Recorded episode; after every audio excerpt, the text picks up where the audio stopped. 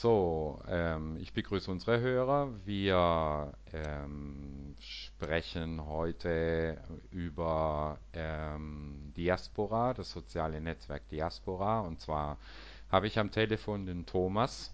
Ähm, hallo Thomas. Hallo, sei gegrüßt. Ähm, vielleicht äh, stellst du dich äh, unseren Hörern erstmal vor, damit, äh, damit sie wissen, mit wem sie, wem sie dazuhören. Ja, also, mein Name ist Thomas Talichow, bin aus Berlin in Deutschland ähm, und betreibe einen Diaspora-Pod. Darüber bin ich dann auch mit dir in Kontakt getreten. Du hast mich kontaktiert und gefragt, ob wir ein Interview machen können. Und da dachte ich mir, klar, warum nicht? Äh, und so sitzen wir jetzt hier und sprechen heute über Diaspora. Ich selbst bin äh, Systemadministrator, äh, habe also sozusagen grundsätzlich die Befähigung, erstmal einen, einen Dienst oder einen Server im Internet zu betreiben auf eine sichere Art und Weise und äh, betreibe dementsprechend auch einen Diaspora-Pod. Das unterdessen seit, ah, ich glaube, es sind knapp drei Jahre. Ähm, also das muss dann irgendwann 2016, äh, 2015 gewesen sein. Ähm, Beweggrund war damals, ähm, dass ich ein bisschen genervt war von Facebook und an der Stelle dachte, Mensch, was gibt's denn da für Alternativen? Äh, und habe mich dann so ein bisschen umgeschaut, was es da an Open Source Software gab und äh, da gab's Diaspora schon seit ein paar Jahren äh, und ich dachte mir, das probierst du mal. Und jetzt läuft der Pod dann schon seit drei Jahren. Genau. Hm. Ähm, Diaspora. Äh, ähm, was genau ist Diaspora? Erklär uns mal. Ähm, äh, du hast jetzt erwähnt, von Facebook warst du genervt, bist stattdessen zu Diaspora äh, äh, gekommen. Also Diaspora ist ein soziales Netzwerk, eine Alternative zu Facebook und ist besser als Facebook, weil Oh, besser als Facebook ist eine schwierige Definition. Aber ich würde sagen, es bietet in erster Linie mal eine Alternative.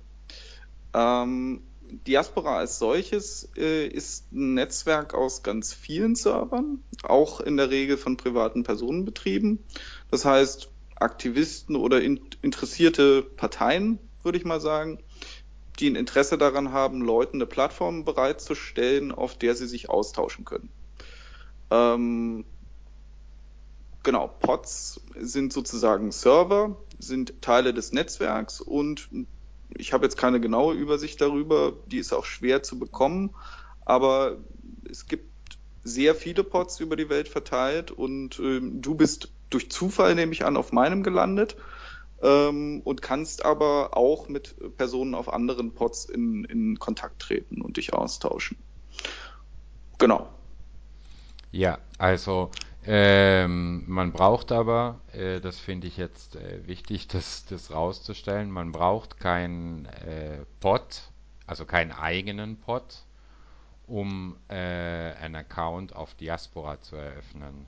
Weil ähm, ich habe äh, mich mal ein bisschen reingelesen, so einen Pod aufzusetzen ist nicht ohne, so wie ich das verstanden habe. Das würde man ähm, ohne Kenntnisse in Serveradministration nur schwer hinbekommen, oder? Genau, also ich würde, ich würde sagen, das ist auch nichts, was jemand tun sollte, der keine Erfahrung damit hat, grundsätzlich einen Dienst ins Internet zu stellen, äh, wenn er nicht genau weiß, was er tut. Ähm, aber es gibt halt eine Reihe von Personen, die das tun und äh, Privatleute so wie du oder jeder andere auch können sich, äh, können dann zurückgreifen auf diese Pods und sagen, ich, äh, aha, das, der sieht vertrauenswürdig aus, nach welchen Kriterien die auch äh, immer das dann sozusagen für sich beschließen und können sich da einen Account erstellen. Äh, und der Knackpunkt ist dann sozusagen, wie treten die Leute auf unterschiedlichen Pods miteinander in Verbindung? Das machen die Server sozusagen unter sich. Äh, wenn du mir auf einem Pod folgst, äh, auf dem ich nicht bin, dann sprechen die Server untereinander miteinander und tauschen entsprechend Informationen aus, so dass du dann das siehst, was du sehen solltest von mir. Ja, also äh, genau, da kann ich ja aus meiner äh, frischen Erfahrung äh, berichten. Ähm, äh, abgesehen davon, dass man sich eben erstmal äh, einen Server aussucht, um sich zu registrieren, ähm, wenn, wenn ich das dann mal getan habe, ähm, bin ich auf der, auf der Benutzerebene, spüre ich davon überhaupt nichts mehr. Also äh, das von, von diesem Unterschied ähm, zwischen einer zentralen äh, äh, Serverstruktur und einer dezentralen. Ähm, aber du hast gerade äh, angesprochen ähm, den, den Punkt, ich suche mir einen Pod aus, dem ich vertraue. Ähm, in meinem Fall bedeutet das jetzt, ich vertraue dir. Äh, äh, wenn ich jetzt zum Beispiel Daten nicht sichtbar machen will äh, für, für die Öffentlichkeit, ähm, ist ja schon so, ne? Du als, als Betreiber von einem Server kannst sie sehen, oder? Das ist völlig korrekt. Also die Datenbank darunter ist äh, unverschlüsselt. Ich hatte letztens tatsächlich auch einen Benutzer, der mich das, bevor er einen Account äh, erstellt hat, hat er mir explizit diese Fragen gestellt. Wer hat denn darauf Zugriff? Und natürlich ist es so, die Person, die einen solchen Pod betreibt, sieht entsprechend auch alle Informationen, die du in diesen Pod reintust. Ja. Mhm. Grundsätzlich ist das also immer eine Vertrauensfrage wie aber auch letztlich bei jedem anderen Dienst im Internet. Also ich würde nicht sagen, dass das jetzt ein Alleinstellungsmerkmal von Diaspora ist an der Stelle, aber du musst halt der Person vertrauen, die den Dienst betreibt, in den du Daten reintust, von denen du im Zweifelsfall nicht willst, dass andere sie sehen. Hm. Wobei, äh, wenn ich, wenn ich das richtig gesehen habe, es besteht ja schon ein großer Unterschied äh, in der in der juristischen Beziehung zwischen mir als Nutzer und dir als Serverbetreiber. Ähm, und zwar nämlich äh, betreffend den, des Eigentums der Daten, richtig? Puh, das ist eine gute Frage. Ähm, also das Eigentum der Daten, das liegt im Zweifelsfall selbstverständlich bei dir. Am Ende des Tages bin ich da aber tatsächlich rechtlich nicht bewandert genug, um darauf eine Antwort zu geben an der hm, Stelle. Ja, aber, aber, aber bei Facebook äh, äh, übertrage ich ja Rechte ähm, per, per ähm, äh, ähm, Nutzungsbedingungen, denen ich, denen ich zustimmen muss. Wenn ich das ja. richtig verstanden habe, ist das bei Diaspora nicht so. Solche, solche Nutzungsbedingungen werden mir nicht abverlangt. Ähm, also jeder Pod hat tatsächlich Nutzungsbedingungen. Es gibt da eine Vorlage von den Diaspora-Entwicklern, die ist auch bei mir sozusagen in Betrieb und die sieht vor, dass du Inhaber deiner Äußerungen sozusagen auch bleibst. Ja, du überträgst mir da an der Stelle nichts und ich erwerbe keine Rechte äh, das in, in, irgendeiner Form zu verwerten. Hm. Habe ich tatsächlich auch kein Interesse dran. Genau, und das wäre, wäre, wäre ja ein, ein zentraler Unterschied zu, zu, zu Facebook oder auch anderen ähm, Social Networks, die ähm, wie, ja, wie nennt man den Unterschied privatwirtschaftlich? Ähm, also weil privat ist ja äh, Diaspora auch, jetzt fällt mir da auch nicht richtig ein Wort ein, also die, die eine Gewinnerzielungsabsicht haben, die das mhm. monetarisieren wollen. Kann man das so sagen? Ja, also ob sie jetzt deinen konkreten Inhalt monetarisieren, aber in jedem Fall dein Austausch in welcher Form auch immer mit anderen Personen, ja. Hm. Ähm, dann schließt sich ja ganz automatisch die Frage an, und wie steht es mit der Finanzierung? also tatsächlich ist es so, ähm, dass ich diesen Server schon seit, seit boah, also es sind bestimmt schon zehn Jahre äh, betreibe, privat, weil ich da viele Dienste drauf habe, die mir sozusagen dienen und also da ist ein Wiki drauf, da ist mein RSS-Reader drauf ähm, und auf einer eigenen virtuellen Maschine dann entsprechend auch dieser Pod. Der Server kostet mich, glaube ich, äh, 52 Euro im Monat, aber die zahle ich ja ohnehin. Und am Ende des Tages ist es bei mir eine Entscheidung gewesen, möchte ich, also kein, keine finanzielle Entscheidung, weil ich verdiene ja damit nichts. Der, der Beweggrund, einen Pod aufzusetzen, war einfach, äh, dass ich diesen Gedanken unterstütze, auch sich sozusagen dezentral von, von zentralen sozialen Netzwerken mh, bewegen zu können. Mhm. Und ich habe mir dann halt gesagt, naja, die Zeit und den Aufwand bindest du dir ans Bein. Punkt.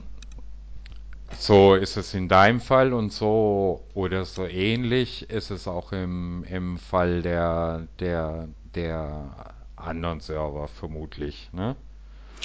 Tatsächlich ist es so, ähm, mir fällt gerade ein konkretes Beispiel ein, wo jemand tatsächlich die Benutzer seines Pods sozusagen gebeten hat, auch was dazu beizutragen.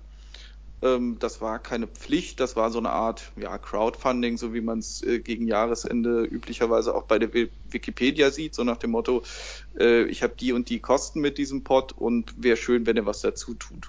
Mhm. Ähm, das ist aber unüblich. Also ich habe es tatsächlich bisher nur einmal gesehen. Ich kann es verstehen. Äh, in meinem Fall ist mir das, was ich an Geld bezahle, sowieso egal, weil ich das, das würde ich mit dem Pod und auch ohne den Pod zahlen. Mhm. Ähm, äh, gut, du hast jetzt auch, du hast ja auch den Betrag genannt, äh, äh rund 50 Euro und es ist äh, noch nicht mal der ganze Server von, von, äh, von Diaspora in Beschlag genommen. Genau. Würden wir jetzt aber, würden wir jetzt aber, aber ähm, uns mal vorstellen, dass Diaspora ähm, tatsächlich äh, populärer wird und, und, und von vielen genutzt wird. Ich sag mal, der Anteil von Leuten, die in der Lage sind, einen Linux-Server zu administrieren und die Software äh, darauf zu fahren, dürfte höher sein als, als unter Facebook-Nutzern. Würde Diaspora jetzt äh, tatsächlich viel, viel mehr User gewinnen können, würde sich das die Frage nach der Finanzierung noch klar stellen, oder? Die würde sich auf Dauer stellen, ja. Ähm, also wenn ich mir vorstelle, wenn auf meinem Pod sind jetzt, glaube ich, irgendwas knapp unter 200 Nutzer mhm. und das fällt halt gerade nicht ins Gewicht. Wenn, wenn sich das in dem Maße erhöhen würde, dass das eine ernsthafte Last auf dem Server verursacht, wovon es weit entfernt ist, aber selbstverständlich müsste man dann irgendwann über eine Art von Finanzierung nachdenken. Ja. Hm, aber äh, solche Überlegungen sind bislang äh, kein Thema, wenn ich dich nee. richtig verstehe, im, im Projekt. Nee. Dann äh, wollte ich nochmal zurückkommen. Du hast vorhin äh, jetzt nochmal angesprochen, dass dich an Diaspora ähm, interessiert hat, eben das, das, das Dezentrale. Ähm, wo wir jetzt schon gesagt haben, das betrifft mehr die Technik die dahinter läuft und, und, und beeinflusst mich als Nutzer bei der Bedienbarkeit ähm, erstmal nicht. Ähm, aber, aber trotzdem, vielleicht erklärst du, erklärst du mal äh, ein, ein bisschen genauer, was der Unterschied äh, zwischen so einer dezentralen Struktur und einer zentralen Struktur ist. Ja, also als zentrale Struktur ein Beispiel dafür würde ich jetzt ganz klassisch mal Facebook heranziehen.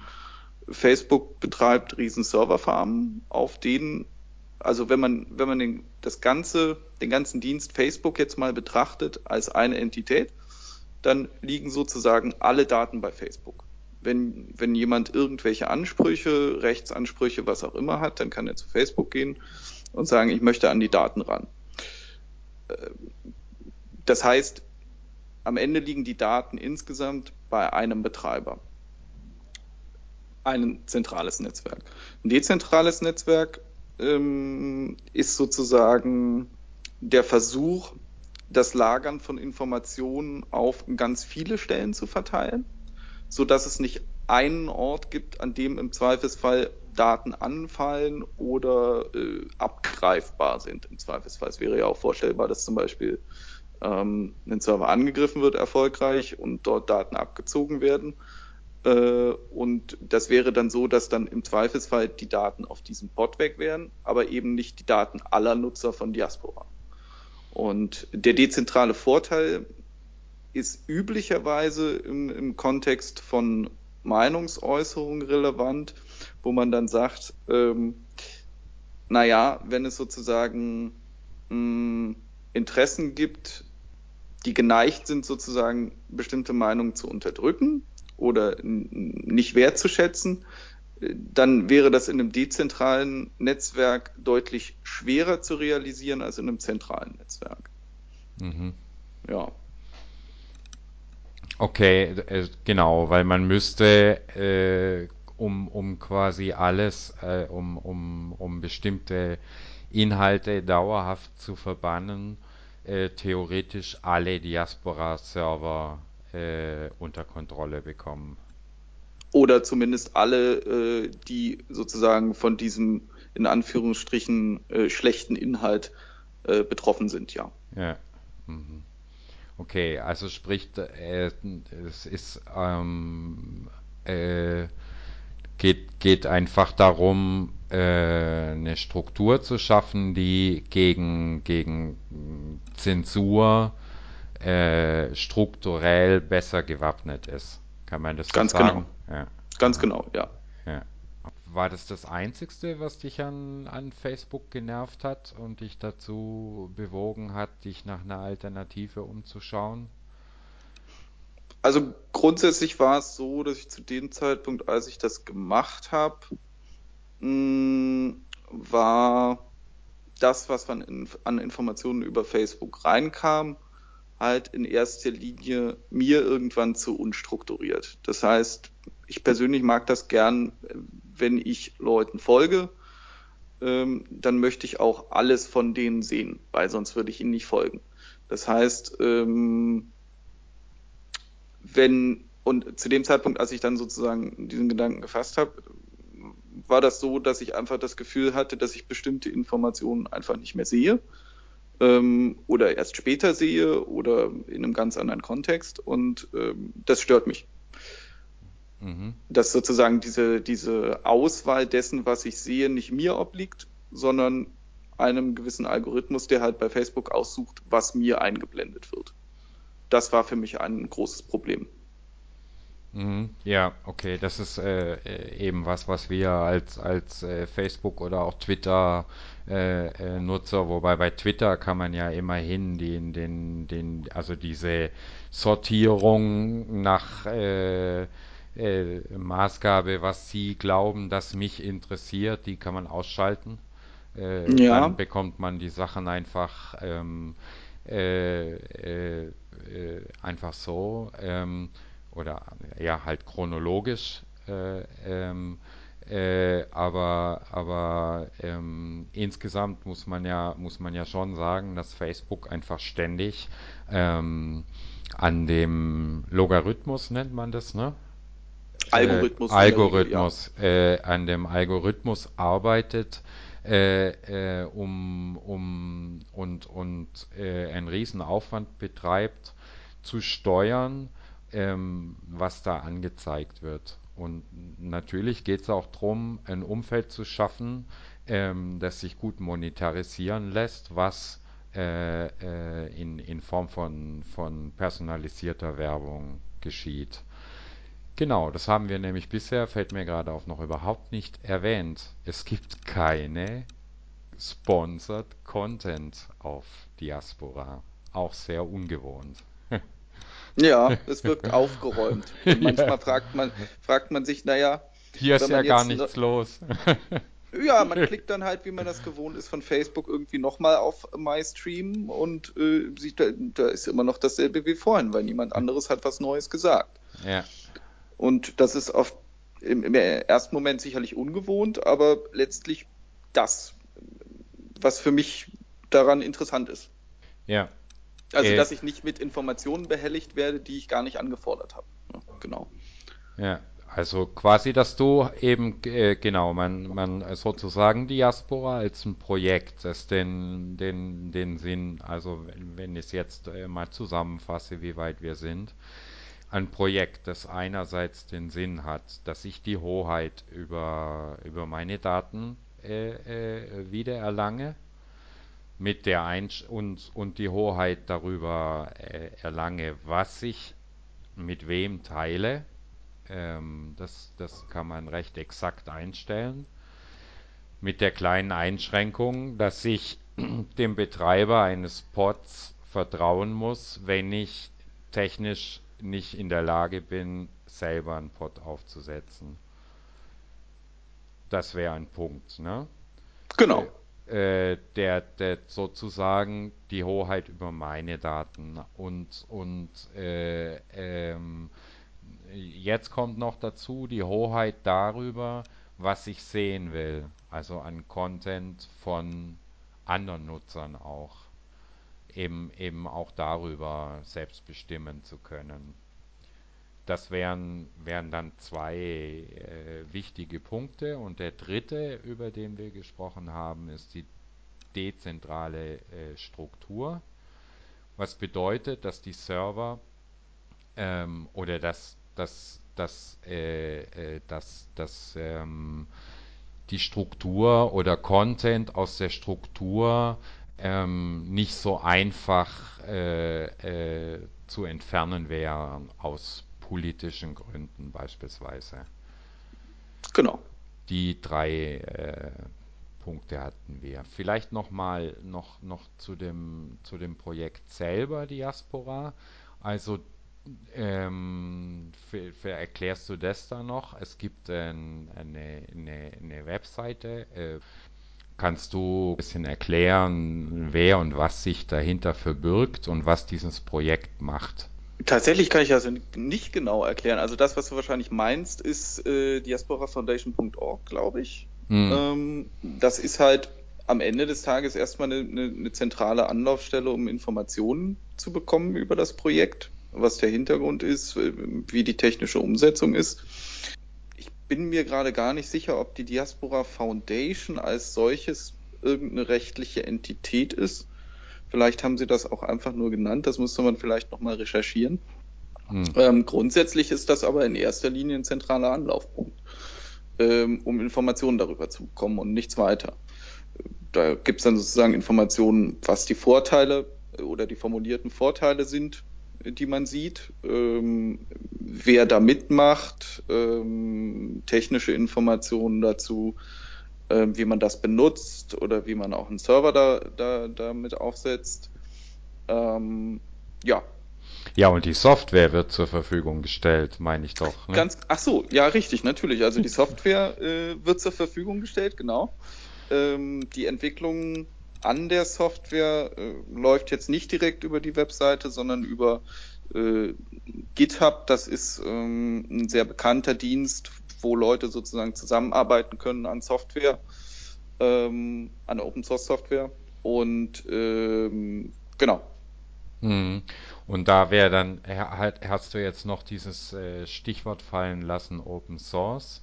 Ähm, weil ich meine, das sollten, sollten wir eben auch klären. Auch wenn ich äh, nichts anfangen kann mit dem Source Code, ähm, äh, ist es aber doch so, dass er eben, dass er eben offen ist dass, äh, äh, und dass ihn, äh, ähm, dass ihn alle Fachleute der Welt, sofern sie denn wollen, anschauen können. Ne? Im Unterschied zu dem, zu dem Code, der auf Facebook läuft.